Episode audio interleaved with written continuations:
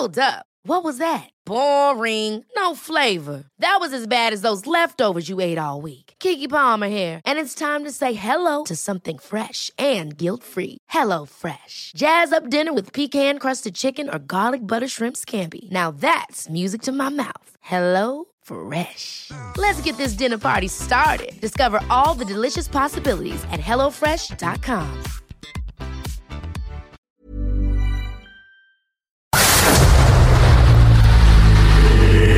en la llaga. Había una vez un mundo en el que nadie creía. Un país de historias inexplicables. Una nación con personajes asombrosos. Santo Tomás tenía razón. Hay que ver para creer. El México increíble, las verdades que duelen, la voz de los que callan, el dedo en la llaga. Infórmate, diviértete, enójate y vuelve a empezar. El Heraldo Radio presenta El Dedo en la Llaga con Adriana Delgado.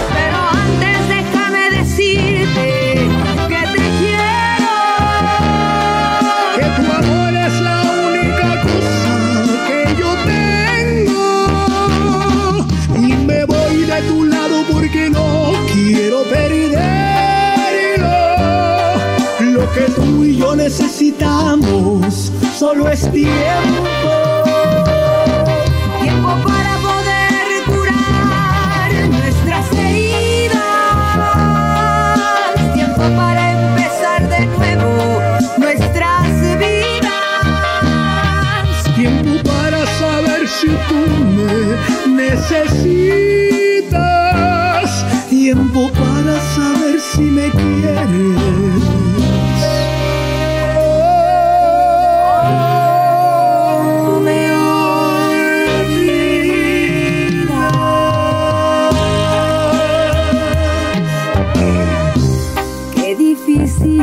es hablarte y tú no comprendes. Conversar lo mismo y enfadarnos otra vez. ¿Por qué no me dejas que me vaya por un tiempo sin decirme que al momento te vas a quitar la vida?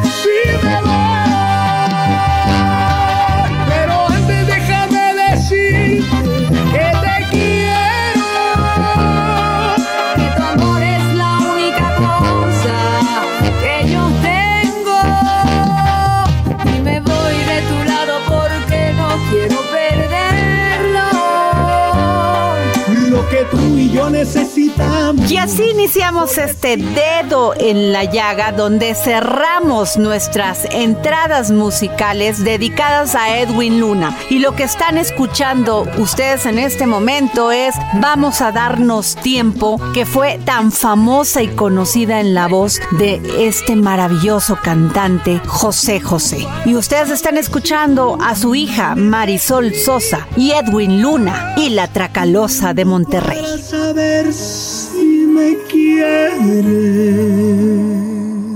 Me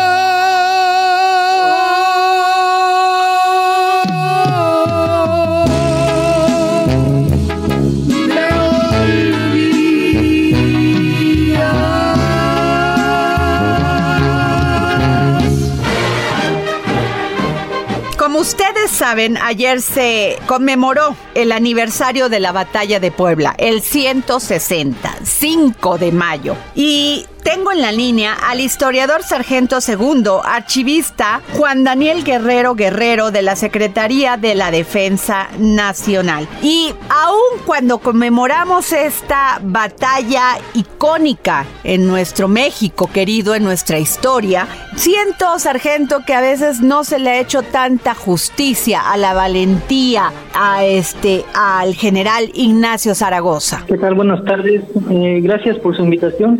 Y como como usted menciona, sí es cierto, no se le da eh, gran relevancia al papel que desempeñó el general Ignacio Zaragoza. Mm, sin embargo, fue relevante su participación debido a que él, al mando de las tropas del Ejército de Oriente, fue esencial al subir la moral de las tropas en la batalla. ¿Por qué se da esta batalla para aquellos jóvenes que conocen poco la historia de México? ¿Por qué se da la batalla del 5 de mayo en Puebla? Bueno, para contextualizar un poco, México venía de una guerra civil que en los libros de historia muchos jóvenes han de conocer como la guerra de reforma. Entonces, eh, debido a ella, había grandes carencias eh, monetarias en el gobierno del presidente Benito Juárez, que había salido triunfador en esa guerra. Entonces, se vio la necesidad de suspender los pagos de la deuda externa a las diferentes naciones deudoras.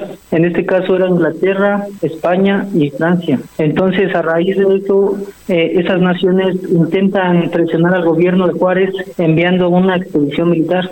Ahí los franceses tenían la intención también de apoderarse de, del país con apoyo de las tropas derrotadas de los conservadores. El desenlace de esa situación fue la batalla del 5 de mayo en Puebla. También participaron otros militares como Miguel Negrete, Porfirio Díaz, que se pierde este Porfirio Díaz peleando contra los franceses en la historia, pero sin embargo participó en esta batalla del 5 de mayo. Así es, Porfirio Díaz tuvo una destacada participación al frente de tropas eh, que estaban desempeñándose en, la batalla de Puebla. Después tendría más relevancia al ser él también el que combatió a los franceses al retomar Puebla en 1867. Sabemos que hay varias cartas y partes de guerra del general Ignacio Zaragoza que incluso detalla con mucha heroicidad este enfrentamiento que tienen con los franceses. Así es, eh, como ayer estuvo en el evento mencionando el el comandante supremo de las Fuerzas Armadas, el señor presidente, muchos de los telegramas han sido esenciales para reconstruir el, desempeño de la, de la batalla del 5 de mayo. Esos, Ajá, por favor, le escucho. telegramas están en el archivo histórico de la Secretaría de la Defensa Nacional.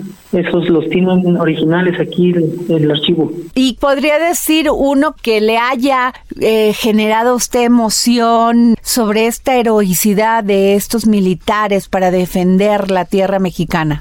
Pues bueno, son varios, varios este, telegramas que durante el desenlace de la, de la batalla iba narrando el, el, general Ignacio Zaragoza. Uh, uno de ellos es que va describiendo el ascenso de las columnas enemigas al Cerro de Guadalupe. De hecho, eh, a mí el que me parece más interesante es ese, el, que va narrando la, la subida de las tropas francesas en el primer ataque. Y después de eso hay un silencio en los telegramas enviados al Valle de México al presidente Benito Juárez, entonces generó mucha incertidumbre en, el valle, en la Ciudad de México.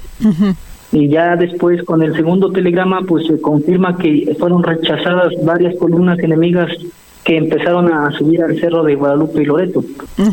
Entonces es, muy relevante ese. Uno de los personajes pues muy señalados es sin duda el tigre de Tacubaya, Leonardo Márquez militar mexicano que apoyó, estaba a favor de esta invasión francesa, porque eh, siempre se habla de la heroicidad de estos militares, pero también los hubo en contra. Así es, el general Leonardo Márquez, también le llamaban el tigre de Tacubaya, eh, tuvo una destacada participación en la guerra de reforma como uno de los opositores al gobierno del presidente Benito Juárez, pero se hizo más famoso por ser despiadado con los prisioneros de guerra, eh, mandando fusilada en cuanto tenía alguno. Es por eso que es muy reconocido. Y también porque durante la batalla de Puebla eh, se intentó eh, juntar con las tropas del general Lorenzés para poder atacar juntos la ciudad de Puebla. Sin embargo, Zaragoza había mandado al general Orán a combatirlo antes de que se reuniera con las tropas francesas. Me llamó la atención que hace unos días, tanto en el Senado como en la Cámara de Diputados, participaron sobre una develación del busto en homenaje a los generales beneméritos, también conocidos como los tres Juanes de la Sierra del Norte. ¿Me puede hablar más de ello y quiénes eran? Estos personajes eran parte de las de la resistencia que hubo en toda la República. Después de la batalla del 5 de mayo, para combatir a las tropas francesas, se organizaron diferentes grupos de guerrillas. Entonces estos personajes destacaron en esa región. Sargento, también le quisiera preguntar, Lorenzés, que fue el militar francés que llegó aquí a México, ellos perdieron 500 elementos, nosotros perdimos 100, y sin embargo ellos tenían un ejército muy armado, muy capacitado, con armas diferentes. Así es, el ejército francés era conocido en esa época como la potencia militar mundial. Entonces es muy relevante la batalla del 5 de mayo porque se derrotó a la, a la potencia hegemónica en el mundo, los cuales tenían el mejor armamento, el mejor entrenamiento y los mejores comandantes. Sin embargo, aquí en México teníamos el, la valentía y la moral alta. Y la defensa del país, ¿no? Así es, tenían las tropas la alta moral de combatir en su propia nación, defendiendo a su nación y con la idea de liberar a, a México de una posible invasión de otras este, potencias extranjeras. Sargento, pues yo le quiero agradecer que nos haya tomado la llamada para el dedo en la llaga. Sin duda alguna, escucharlo de ustedes que además están preservando estos documentos para que no se pierda la historia de México y la defensa de estos hombres impresionantes, estos militares que dieron su vida porque México fuera un país libre. Mucha de la documentación que hace referencia a la batalla del 5 de mayo de 1862 la resguarda el archivo histórico de la Secretaría de la Defensa Nacional. Todos los telegramas con los que se ha reconstruido la batalla los conserva el archivo histórico de la Secretaría. Los invitamos a las puertas están abiertas al público. Muchas gracias, Sargento Segundo, archivista Juan Daniel Guerrero Guerrero. Gracias. Hasta luego, gracias. El dedo en la llaga.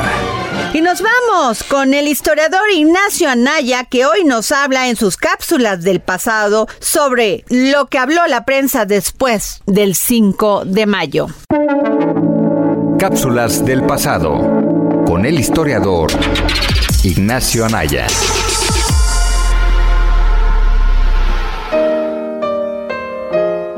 Hola Adriana, hola amigos del Dedo en la Llaga, soy Ignacio Anaya y esta es mi cápsula del pasado. El día de ayer se conmemoraron 160 años de la Batalla de Puebla, la victoria del ejército mexicano liberal frente a las tropas francesas en las cercanías de Puebla. Este acontecimiento ha sido uno de los sucesos más reconocidos de nuestra historia, pero en este episodio lo que les quiero compartir fue la reacción tanto nacional como internacional de aquella victoria mexicana, principalmente mirada desde la prensa. Para ello hay que mirar distintos periódicos de ese entonces. Comencemos. Empezando por la prensa nacional, fue literal al siguiente día cuando comenzaron a circular las noticias sobre la victoria mexicana. El periódico liberal, El Siglo XIX, comenzó su editorial diciendo Gloria a México, para después publicar para conocimiento de toda la gente los despachos telegráficos entre Ignacio Zaragoza y otros militares, dando a conocer los sucesos. El periódico posteriormente decía, México, el país devorado por la anarquía, el país devastado por la guerra civil, tiene fuerza y ardimientos suficientes para defender su independencia contra la agresión injusta de la primera potencia militar del mundo. La alegría y el sentimiento patriótico estaban manifestados en estas palabras, pero es importante saber que no todo mexicano compartía esta visión, pues acompañando la invasión estaba el grupo conservador, con el que se veía identificado un considerable número de la población. Varios de estos personajes veían la batalla como un pequeño suceso cuya celebración se está tratando como si fuera una gran hazaña, cuando en realidad solo habían postergado el eventual control francés sobre México. Ahora bien, pasemos a la reacción de la prensa internacional, de la cual cabe mencionar las noticias del 5 de mayo llegaron más tarde. En el caso de Estados Unidos, la cobertura fue limitada puesto que dicho país se encontraba en la guerra civil, lo cual era cubierto por todos los medios nacionales de ese país. Sin embargo, algunos periódicos sí le dedicaron una que otra sección a la batalla del 5 de mayo. El Heraldo de Nueva York, por ejemplo, escribió el 21 de junio de 1862 sobre lo acontecido en Puebla, diciendo que el espíritu de la población mexicana parece estar excitado y los documentos dicen que todo el ejército francés será cortado u obligado a rendirse. Obviamente en ese entonces entonces no sabían lo que vendría después, pues sus fuentes venían de corresponsales o cartas que contaban con su propia versión o tenían muy clara su ideología. El New York Times, por ejemplo, también publicó el 14 de junio de 1862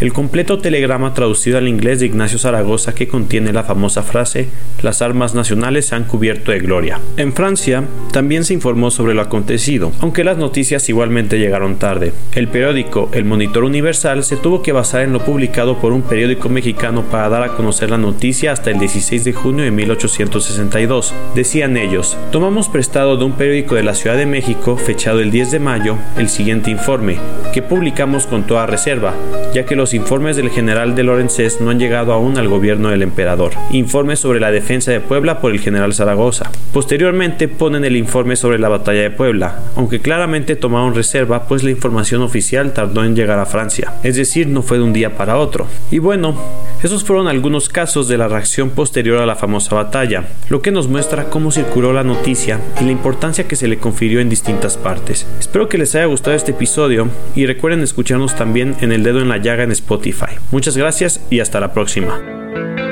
Tema sin duda doloroso. 23 mil mujeres desaparecidas en nuestro país. La desaparición forzada. Y este maravilloso documental Te nombré en silencio. Es una mirada al interior de un grupo de madres víctimas de la desaparición forzada, quienes día a día salen con sus propias herramientas en busca de sus hijas e hijos, enfrentándose así a la obstrucción sistemática de la verdad y la justicia en un país donde el Estado les ha fallado. Conversé con este maravilloso director cinematográfico, José María Espinosa de los Monteros, productor y director de este documental Te nombré en silencio. En la llaga. José María, ¿cómo estás? Muy buenas tardes. ¿Qué tal, Adriana? Muy buenas tardes. Eh, pues muy contento de acompañarte aquí en tu programa. José María, sin duda es una película que devela este sufrimiento que estamos pasando en México. Este sufrimiento donde las denuncias de las desapariciones forzadas nada más se quedan en las carpetas de los ministerios públicos. Y ves a madres en Veracruz, ves a madres en Sonora, Sinaloa, buscando aunque sea un pedazo de tela, algo que les diga que sus hijos están ahí o, o hijas. Exactamente, eh, en ese país vivimos, ¿no? Yo creo que vivimos en un México enfermo, ¿no? Donde los síntomas de esa enfermedad se presentan como feminicidios, como homicidio doloso. Y pues bueno, te nombré en el silencio el documental. Nuestro documental es un esfuerzo para eh, generar empatía, para evocar reflexiones, para hacer conciencia de lo que está pasando, como bien dices, no solamente en Sinaloa, sino a lo largo y ancho del país. Yo creo que ya debe de haber un grupo de búsqueda eh, de madres eh, en cada uno de los estados de, de México, ¿no? José María, no es fácil abordar estos temas. Incluso es duro hacer hasta el guion. Enfrentarse con la verdad, a veces la realidad supera la ficción. Sí, totalmente. Eh, pues es, es en, un sentido muy trágico. Eh, yo creo que pues cuando uno se, se, adentra en este tipo de, de grupos, pues de, verdaderamente se, se, te revela a ti eh, pues todos los problemas que tiene esta sociedad, ¿no? Eh, y la labor titánica que hacen estas madres de salir dos veces por semana a buscar a sus hijos desaparecidos, pues otra vez nos hablan de la situación en la que estamos, ¿no? con un estado indiferente, en donde no le importa, en donde ni siquiera eh, facilita los medios mínimos para que las madres puedan buscar, ¿no? Agua, comida, gasolina, y al contrario, cada vez se va, se va entorpeciendo el trabajo de las madres en lugar de, de digo, claro. si ellos no van a hacer el trabajo que les toca, pues mínimo facilitárselos a las madres de, de México, ¿no? Ayer conversaba con un hombre, José María, que se dedica a cuestiones, pues, de ingeniería rudas. Me decía, oye, a veces es muy difícil para las mujeres enfrentarse a las mismas tareas de los hombres, tienen que ver con la fuerza. Pero cuando yo veo a estas mujeres por sus hijos, saber dónde están, no les importa cavar fosas de hasta 5 metros o 10 metros este, debajo de la tierra. Sí, totalmente. Yo creo que lo que hacen Mirna y las rastreadoras del fuerte, pues rompen este tipo de estereotipos. Eh, como lo dijo la persona con la que interactuaste, que creo que es un, es un estereotipo erróneo, ¿no? Eh, en este documental podemos ver a, a mujeres fuertes, a mujeres empoderadas, a mujeres que tomaron la justicia por sus propias manos y que de alguna manera, eh, pues no de alguna manera, de una manera directa están llevando paz y están llevando tranquilidad a otras familias, porque buscan no solamente a sus hijas y a sus hijos, buscan a todos, ¿no? Su lema es hasta encontrarlos a todos. Entonces, pues ahí está eh, la lucha de las rastreadoras del fuerte. José María, cuéntanos cómo inicia, porque estoy viendo tu currículum y es verdaderamente impresionante, porque te veo detrás de esta pantalla de Zoom y, y eres muy joven, o, o por lo menos eres tragallos, pero sí te ves joven y eres fundador del Cinema del Norte, una productora independiente que busca descentralizar y promover la, la producción cinematográfica en el norte de México. Debutaste como guionista y director con el cortometraje Whippet, este, que fue una selección oficial del Festival Internacional de Cine de Guanajuato, Miami Film Festival y Black Canvas. Y bueno, me podría pasar todo el programa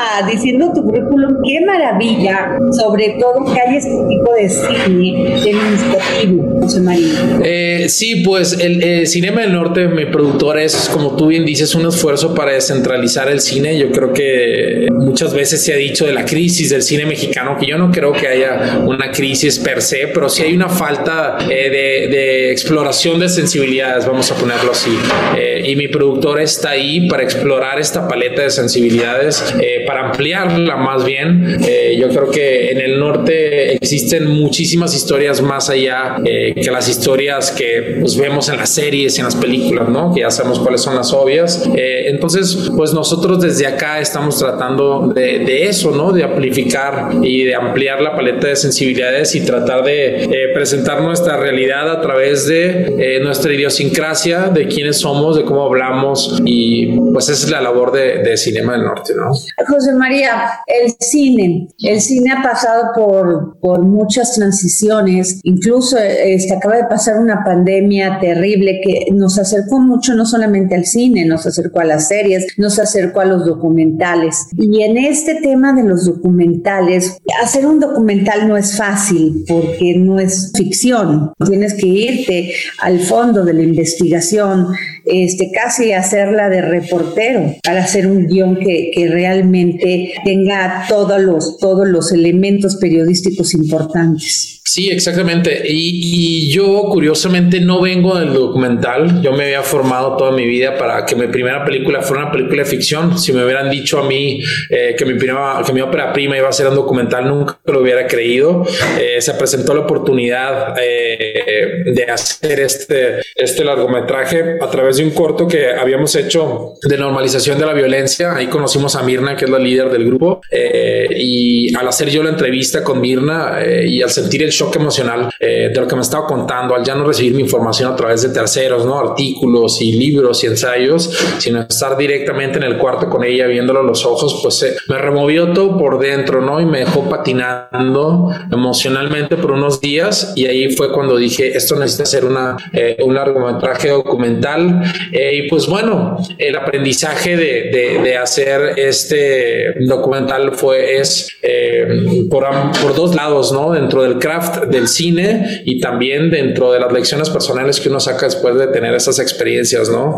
Que yo digo que, que las rastreadoras verdaderamente saben cómo vivir eh, y yo aprendí mucho de ellas, ¿no? No sabes cómo te agradezco, José María Espinosa de los Monteros, director de cine, por esta película Te nombré en silencio, pero además que nos cuentes cuándo se va a estrenar, cómo la podemos ver pues todo para poder seguirte. Claro, Adriana. La película Te nombré en el silencio, nuestro documental estrena el 12 de mayo en salas comerciales, es decir, en Cinépolis Cinemex y también en el circuito cine de arte que son las cinetecas, la Cineteca Nacional, la Cineteca Guadalajara, el Cine Tonalá. Pues invitamos a la gente a seguirnos en redes sociales en arroba te doc, es en Twitter, en donde estamos más activos, y arroba te nombré en el silencio pegado, corridito, en Facebook e Instagram. Ahí vamos a estar posteando toda la información las salas, los horarios, etcétera, etcétera. Y pues bueno, invitar a la gente a que vaya a ver el documental Te nombré en el silencio, vamos a hacer conciencia, vamos a abocar reflexiones eh, y pues vamos a empujar todos hacia adelante para llevarles justicia a, no solamente al grupo de las rastreadoras del fuerte, sino a todos los grupos de madres que busquen en, en México, ¿no? Muchas gracias, José María Espinosa de los Monteros. Muchas gracias por esta entrevista. Gracias a ti, Adriana, por el tiempo y por el interés.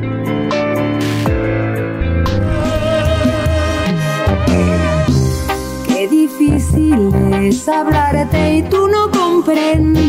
Y nos vamos a una pausa aquí en El Dedo en la Llaga. Me escucha a través de la 98.5 FM, a través del Heraldo Radio, en El Heraldo Media Group. Tiempo sin decirme que al momento te vas a quitar la vida. Si me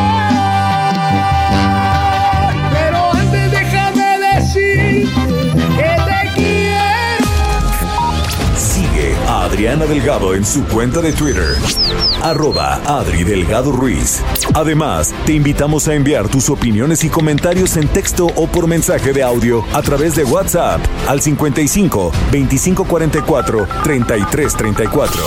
Y si quieres escuchar El Dedo en la Llaga de El Heraldo Radio, en cualquier momento y donde quiera que te encuentres, descarga el podcast disponible en Spotify y iTunes.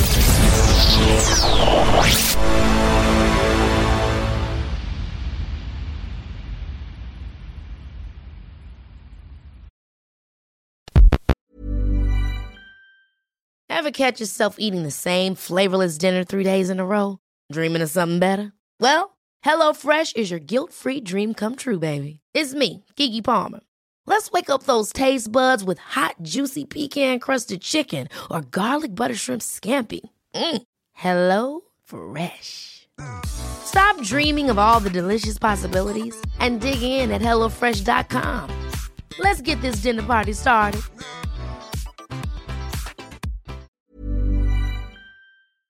Sigue a Adriana Delgado en su cuenta de Twitter en arroba Adri Delgado Ruiz. Y envíanos tus comentarios vía WhatsApp al 55 25 44 33 34 o 55 25 02 21 04. Muy buenas tardes amigos del Dedo en la Llaga. Gracias por este espacio. Vamos a platicar con el doctor Adiel Ash Rabinovich. ¿Cómo está? Muy buenas tardes, doctor. Muy buenas tardes, ¿cómo está usted? Muy bien, muchas gracias. Otorrino Laringólogo en el Centro Médico ABC y secretario de la Asociación Médica del Centro Médico ABC. Vamos a comenzar, doctor Adiel, preguntándole qué es la Asociación Médica del Centro Médico ABC. Mire, la Asociación Médica del Centro Médico ABC es el grupo que conformamos los médicos que tenemos oportunidad de colaborar y el privilegio de colaborar en el Centro Médico ABC. Como bien se sabe, el Centro Médico ABC, a diferencia de otros hospitales, es una institución de asistencia privada que eh, destina parte de sus recursos a la atención de la población marginada y de las poblaciones necesitadas que están alrededor del hospital. Además, tenemos programas incluyentes donde se atienden eh, diferentes padecimientos como malformaciones del corazón en niños y en adultos, problemas de cáncer en niños, problemas de labio y paladar hendido, atendemos pacientes en especialidades de alta especialidad en Parkinson, eh, implantación de implantes cocleares y otro tipo de padecimientos. Y todo esto se resuelve en forma tripartita. Sí. ¿Cómo es en forma tripartita? Pues los médicos colaboramos con nuestra labor altruista, no cobramos por estos servicios. La Fundación ABC es el brazo económico que proporciona los fondos para lograr todos estos fines y el Centro Médico ABC que también nos proporciona el lugar y todo el apoyo tecnológico y humano para lograr estos objetivos. ¿Qué programas apoya esta fundación, doctora Diel? Como le dije, hay programas eh, de salud incluyente. En los dos campus tenemos las clínicas de beneficencia y tenemos programas de investigación y equipamiento para que el hospital pueda realizar estas labores eh, dentro de sus instalaciones, viendo pacientes como niños con cáncer, niños con labio paladar hendido, malformaciones congénitas, padecimientos como el Parkinson, pérdidas auditivas que requieren implantes cocleares, e- etcétera. Sí, vamos a tener un evento, un torneo de golf, ¿es correcto? Sí, es una oportunidad para el público en general. El torneo no es solo para médicos, sino es para el público en general. Ajá. Y de esta manera, inscribiéndose dentro del torneo, tienen la oportunidad de ayudar y hacer un apoyo filantrópico a eh, el Centro Médico ABC. ¿Cuándo va a ser? El torneo va a ser la semana que entra, el jueves 12 de mayo, en las instalaciones del Bellavista Golf and Country Club en Atizapán, aquí al norponiente de, de la Ciudad de México. ¿La hora?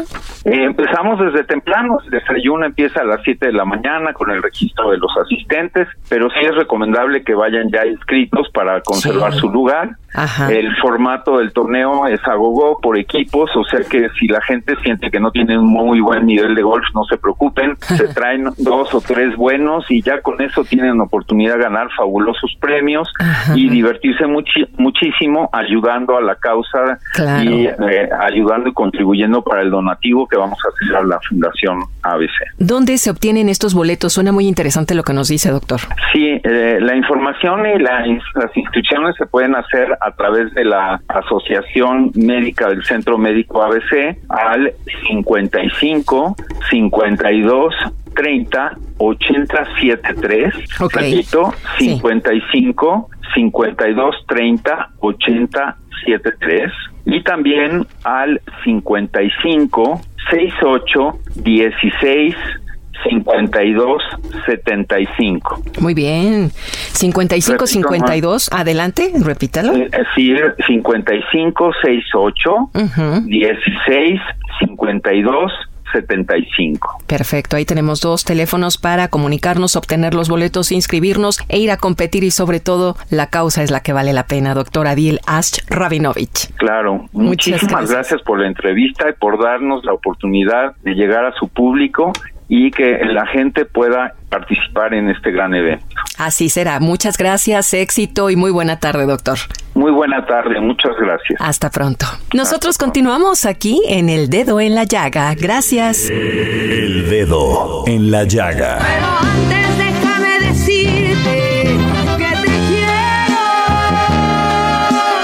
recuerdo otra vez mi Twitter es arroba Adri Delgado Ruiz. Síganme, porque yo respondo personalmente todo lo que ustedes me envíen. Y desde Argentina y en exclusiva para el dedo en la llaga, Hernán Melana, reconocido filósofo argentino que hoy nos habla sobre el pensamiento musical.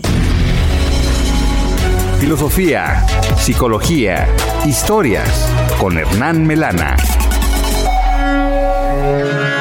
Hola Adriana y oyentes del dedo en la llaga. Hoy vamos a hablar del pensamiento musical y nos vamos a remitir a la historia de este pensamiento. Para ello tenemos que llegar al siglo XI, donde en Italia nace una nueva teoría y pedagogía de la música, según principios que en su momento tuvieron un éxito inmediato y que hace la base de la enseñanza del arte musical por muchos siglos.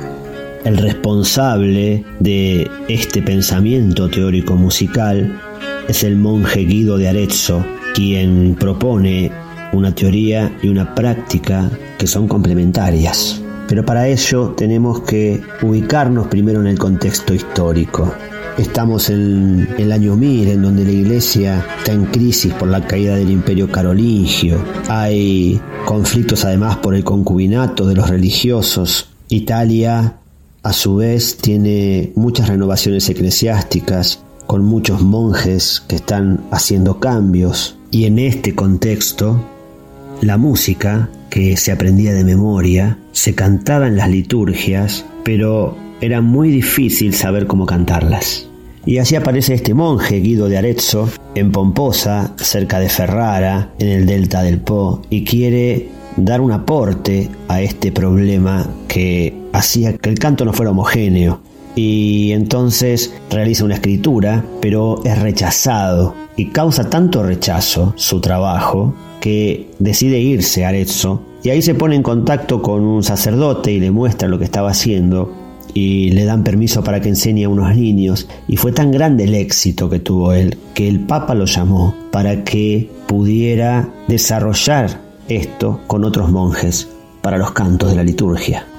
Y así fue que Guido empezó a enseñar e instruir al clero romano. Dentro de esta teoría musical, lo importante era poner la altura de las notas, es decir, qué nota es más grave y qué nota es más aguda, y darle una notación en una hoja escrita. Al principio no eran cinco las líneas de lo que conocemos como el pentagrama, pero lo importante era que se diferenciaba la altura y sobre todo Guido propuso que las notas fueran siete, ya que entre los intervalos entre nota y nota se seguía escalando hacia arriba y él se dio cuenta que la nota octava era igual a la primera. Guido decía que si una primera nota era, por ejemplo, esta,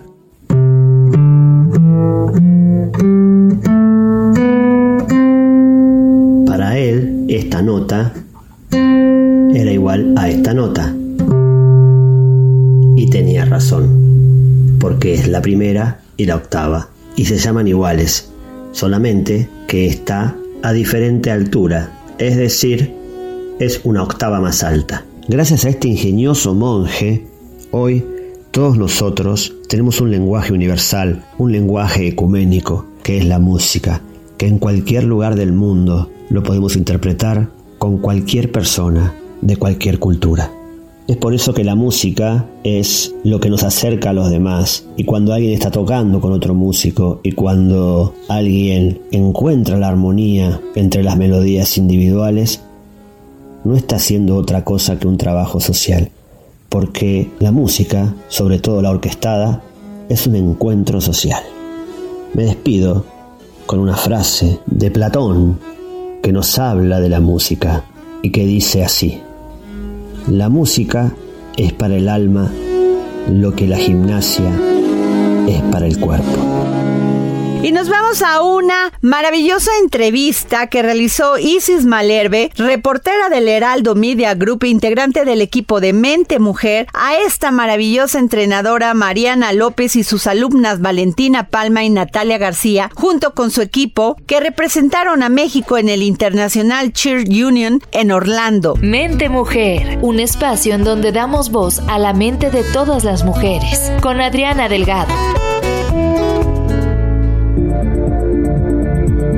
Hola, buenos días Adriana, gracias por invitarnos a tu programa El Dedo en la Llaga. Me presento, mi nombre es Isis Malerbe, soy colaboradora de los suplementos Panorama y Gastrolab y Mente Mujer. Y en esta ocasión tuvimos la fortuna de entrevistar a un grupo de porristas que están representando a México en International Cheer Union en Orlando, una de las competencias donde clasifican las mejores porristas de distintos lugares del mundo. La coach Mariana López y sus alumnas Valentina Palma y Natalia García platicaron las horas de entrenamiento que requiere este deporte para lograr una rutina perfecta. Además, hoy en día es considerado un deporte extremo porque en sus coreografías añaden saltos, giros, volteretas y técnicas de gimnasia de alta intensidad. Y la integrante Valeria Palma platicó que inició este deporte desde los 6 años. Primero empezó bailando distintas técnicas hasta que descubrió su amor por el mundo de las porras. Y también la coach Mariana López platicó que lleva más de 12 años bailando y lleva 8 años entrenando a grupos de animación en México. Comentó que la integración del equipo pues es primordial para obtener grandes resultados. Y en cuanto al nivel de dificultad, pues que se deben trabajar en sus habilidades técnicas para lograr una coreografía pues de excelente calidad. Y algo que dijo es que las nuevas generaciones quieren que las cosas sean de inmediato y cuando no son así se frustran porque actualmente están acostumbrados a la inmediatez cuando es un deporte que requiere de paciencia, de constancia y de mucho entrenamiento físico y también mental. Te comento Adriana que las alumnas me comentaron que también tienen que encontrar un equilibrio entre el deporte y su escuela, que en sus casas sus papás les exigen buenas calificaciones para poder seguir bailando y seguir aprendiendo eh, de este deporte de porras. Y que en cada entrenamiento la coach Mariana les realiza ejercicios para que ellas aprendan a manejar el estrés, no se sientan cansadas mentalmente. Además es considerado el segundo deporte más peligroso después del fútbol. Eh, los niveles de competición en el mundo se dividen del 1 al 6. Las porristas tienen que fortalecer zonas musculares para controlar el cuerpo, ya que los brincos son de alta intensidad y si no se realizan adecuadamente las niñas se pueden lesionar gravemente. Pero algo que nos enorgullece como mexicanos es que este grupo de 19 niñas que tienen la edad de 11 a 15 años ahorita están representando a México internacionalmente por parte de la Academia TDS Dance Complex. Las niñas para ser seleccionadas tuvieron que pasar con dos pruebas, una que fue pues por Zoom y otra que fue presencial y pues bueno, han trabajado cinco horas diarias para lograr una rutina de alta calidad para representar a México en Estados Unidos. Y algo que quiero recalcar antes de despedirme es que debemos apoyar el deporte,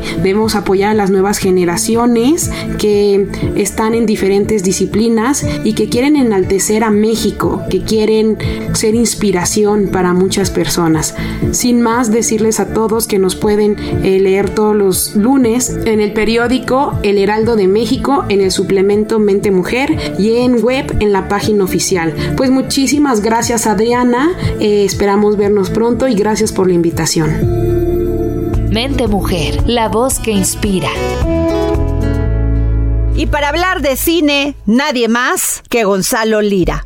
Y una entrevista muy interesante con este maravilloso actor español, Oscar Jaenada. Ustedes lo recordarán por su papel de Luisito Rey en la serie de Luis Miguel y también en su película Cantinflas. Nos vamos a la entrevista. Es tiempo del séptimo arte. Películas, cortometrajes, series, documentales y excelente música. Con Gonzalo Lira.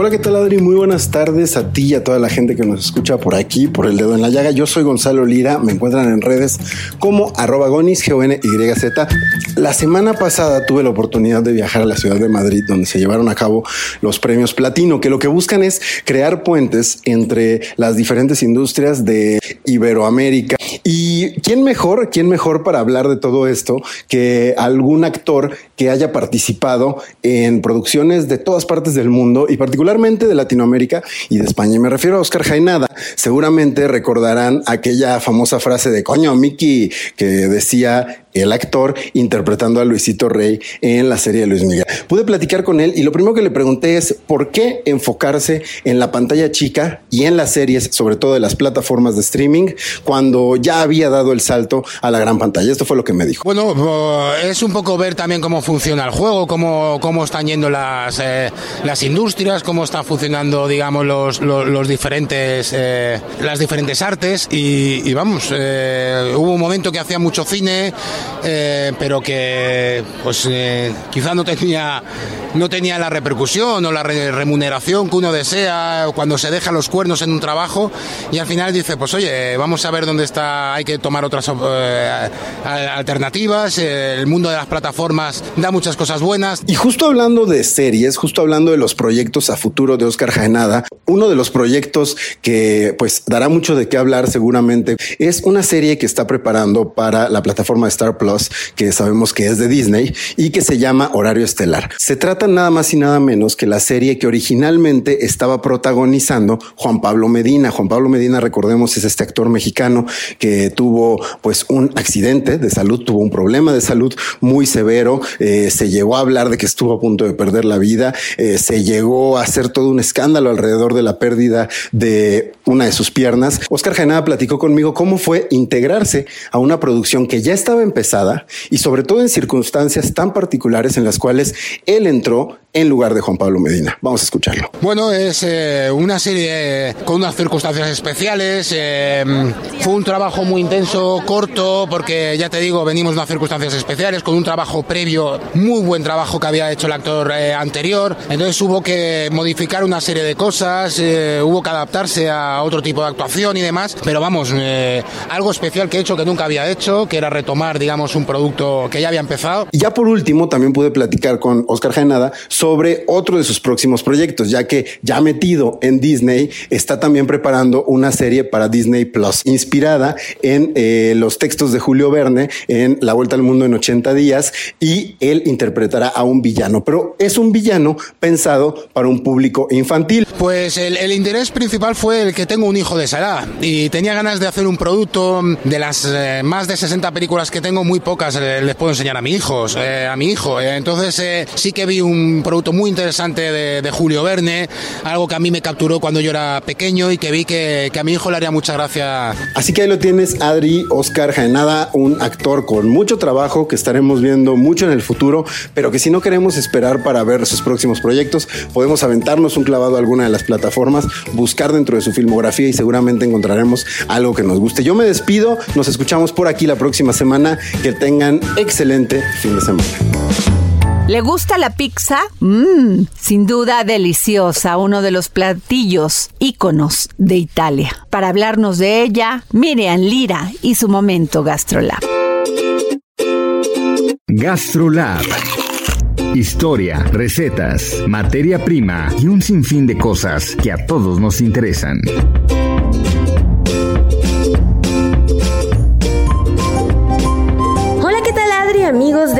La Llaga? Feliz viernes para todos ustedes y fíjense que estamos hoy muy contentos porque el día de mañana, 7 de mayo, se celebra en México el Día Internacional de la Pizza. Una fecha en donde celebramos a este delicioso platillo de origen italiano que llegó a revolucionar la cocina de todo el mundo gracias a su versatilidad y a la practicidad de comerla con las manos. Y es que aunque no lo parezca, la pizza tiene un lugar muy importante en la comida mexicana y es por eso que tiene su propio día en nuestro país. Aunque es una celebración relativamente joven, no se sabe con certeza cómo es que se dio el origen a esta festividad, pero la pizza ha estado con la humanidad desde hace siglos. Ya desde el siglo XVII se tienen registros de hornos para pizza en Italia. Sin embargo, no fue por este país que la pizza llegó a México, sino gracias a Estados Unidos. La pizza es la comida rápida más popular de este país, solo por debajo de los tacos, y tiene tal relevancia que incluso somos el segundo país que más la consume a nivel mundial. Uno podría pensar que el primer lugar le pertenece a Italia, pero pues no. La verdad es que este puesto le pertenece nada más y nada menos que a Estados Unidos. Ya sea margarita, hawaiana o de quesos, la pizza tiene un lugar muy especial en los corazones de los mexicanos. Que si también te quieres unir a las celebraciones, puedes hacerlo preparando este delicioso platillo en casa. Para ello, no dejes de checar las recetas que tenemos para ti en gastrolabweb.com o a través de nuestras redes sociales arroba heraldo gastrolab en Instagram. Yo soy Miriam Lira y por supuesto nos escuchamos el próximo viernes aquí en El Dedo en la Llaga.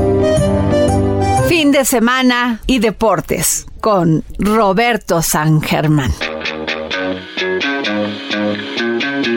Roberto San Germán y los deportes al estilo del dedo en la llaga con Adriana Delgado.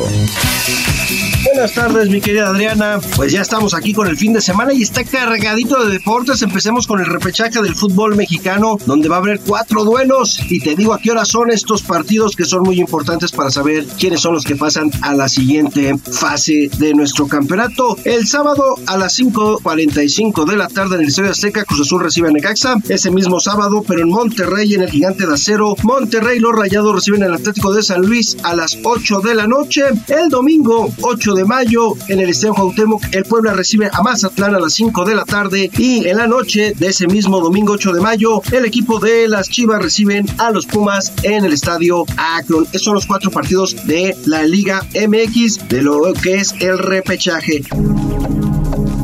Pero nada más tenemos eso porque el sábado tenemos la pelea del señor El Canelo Álvarez contra Dimitri Vivol. Esta pelea va a iniciar a las 7 de la noche, serán las preliminares allá en Las Vegas. Lo vas a poder ver por diferentes canales en la Ciudad de México y en la República. Y más o menos se cree que El Canelo esté saliendo a boxear entre las 9 y media y 10 de la noche. Así que ya lo sabes, también el sábado tenemos boxeo. ¿Será que El Canelo tiene otro cinturón o Dimitri Vivol le parará el carro y se quedará con el título semicompleto de la Asociación Mundial de Boxeo. También lo estaremos platicando la próxima semana. Y si todavía queremos más deporte, pues tenemos porque la Fórmula 1 llega a Miami, sí, a la ciudad de Miami y se va a largar la carrera el domingo 8 de mayo a las 2 y media de la tarde. ¿Qué pasará con Checo Pérez? ¿Estará en el podio? ¿Podrán los de Red Bull seguir escalando pues posiciones? En el serial de constructores vendrá otra vez doble podio, 1-2 para Red Bull con Verstappen, con Checo Pérez. Los de Ferrari, ¿qué van a decir? Sobre todo porque han ido levantando. Mercedes con Luis Hamilton pues parece que no está funcionando, pero ya conocemos esto de la gran carpa también. Se va a poner muy bueno y hay fiesta en Miami. Hasta aquí la información deportiva, mi querida Adriana. Que pases buen fin de semana. Igual para todos nuestros radioescuchas. Yo soy Roberto San Germán. El dedo en la llaga.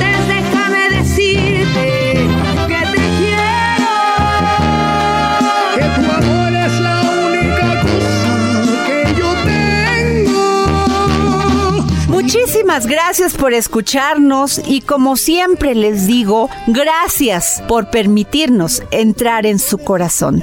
Usted un gran fin de semana con sus seres queridos y nos vemos el lunes para seguir poniendo el dedo en la llaga. Qué difícil es hablarte y tú no comprendes.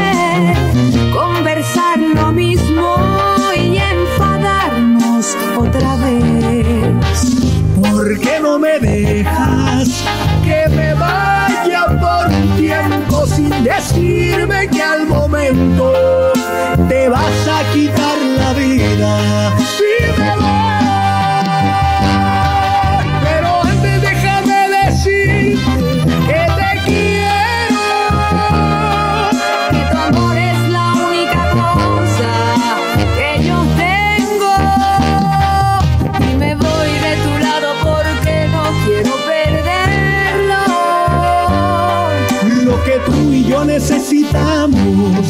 solo es tiempo.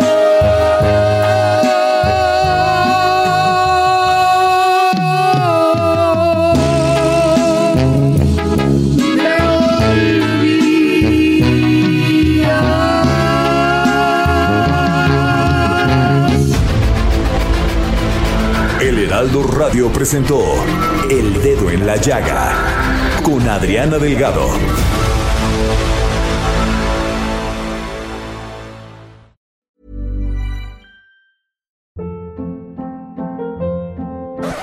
Up. What was that? Boring. No flavor. That was as bad as those leftovers you ate all week. Kiki Palmer here, and it's time to say hello to something fresh and guilt-free. Hello Fresh. Jazz up dinner with pecan-crusted chicken or garlic butter shrimp scampi. Now that's music to my mouth. Hello Fresh. Let's get this dinner party started. Discover all the delicious possibilities at hellofresh.com.